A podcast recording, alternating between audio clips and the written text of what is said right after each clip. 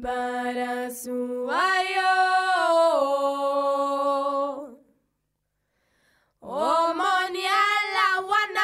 Kenirawo.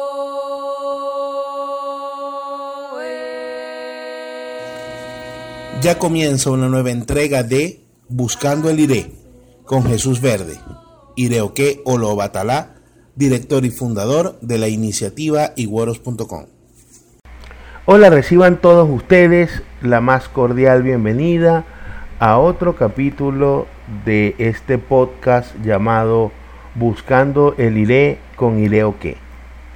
El día de hoy vamos a hablar de Odí, el 7 Cuenta el pataquí que antes de la llegada de Odí a la tierra no se acostumbraba enterrar a los cadáveres.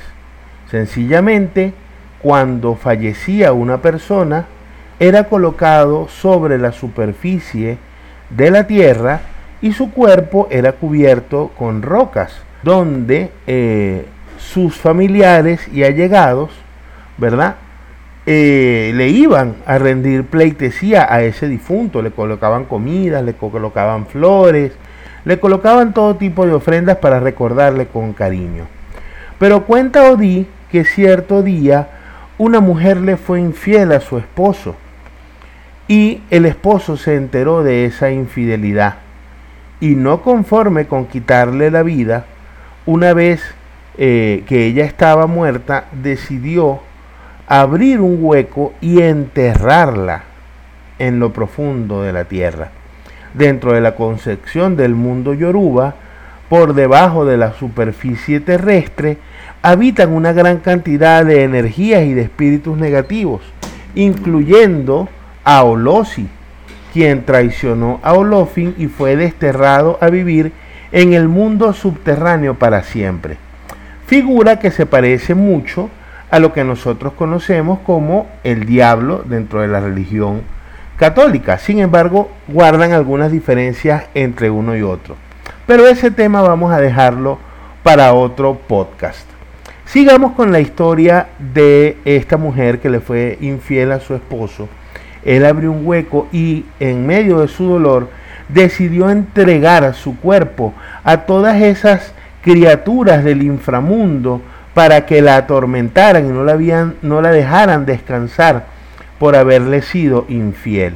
Por lo tanto, en Odí, el 7, hay una energía no solamente de infidelidad, porque obviamente de eso habla expresamente el pataquí, sino que también hay una energía de deslealtad, hay una energía de eh, suplantación, donde esta mujer cambió a su marido por otro, siéndole desleal, siéndole infiel. Por eso, cuando una persona acude al oráculo del Dilogún y viene viviendo el signo de Odí, acompañado con cualquier otro de los signos del oráculo, siempre tiene que tener mucho cuidado con la deslealtad, siempre tiene que tener mucho cuidado con la suplantación, siempre tiene que tener mucho cuidado con la infidelidad, porque es un signo que maneja esa energía. ¿Ok? Y como nota adicional dentro de este pataquí, les puedo mencionar que dentro de la concepción del mundo yoruba, todos los creyentes de la regla de Ocha e Ifa, cuando abran un hueco, cuando hagan una perforación en el suelo, asegúrense de colocarle por lo, por lo menos maíz tostado, de colocarle por lo menos eh, jutí ahumada o pescado ahumado, melao de caña, miel. ¿Para qué? Para que esas espiritualidades que habitan por debajo del subsuelo no emerjan, no salgan a la superficie a través de ese hueco. Es por eso que cuando se le da de comer a la tierra, ¿verdad? Se colocan dentro de ese jorojoro, dentro de ese hueco, todo lo que se le está ofreciendo a la madre tierra, bien sea a Inloguere, si se hace por Ifa o a Orichaoco si se hace por Ocha. Por lo tanto, el hacer perforaciones en el suelo dentro de la concepción de los yorubas es bastante delicado. ¿Por qué? Porque estamos expuestos a que del subsuelo emanen energías negativas. Tanto es así que en ese mismo signo de Odí nace el susto, ¿Por qué? Porque dice el pataquí que algunas de esas criaturas, cuando esta persona eh, dolida por la infidelidad de su esposa, abrió ese hueco para enterrarla, algunas eh, de esas criaturas, de esas energías del subsuelo, emanaron por ese hueco y se alojaron en los montes, se alojaron en las casas y comenzaron a asustar a los pobladores. Entonces en Odí también nace el susto.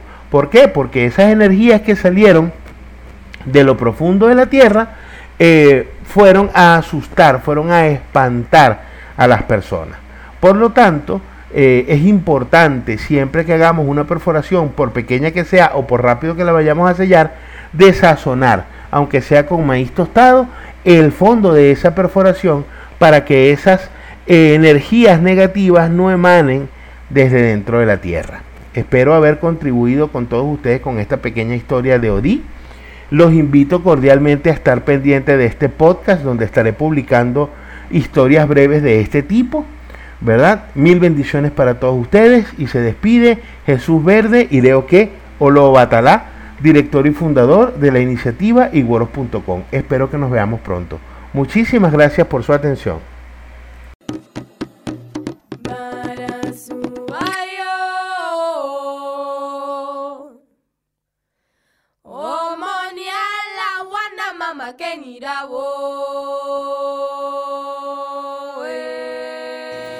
Les habló Jesús Verde Ireoque Olobatalá, director y fundador de la iniciativa iguoros.com. Muchas gracias por su sintonía y hasta una nueva oportunidad.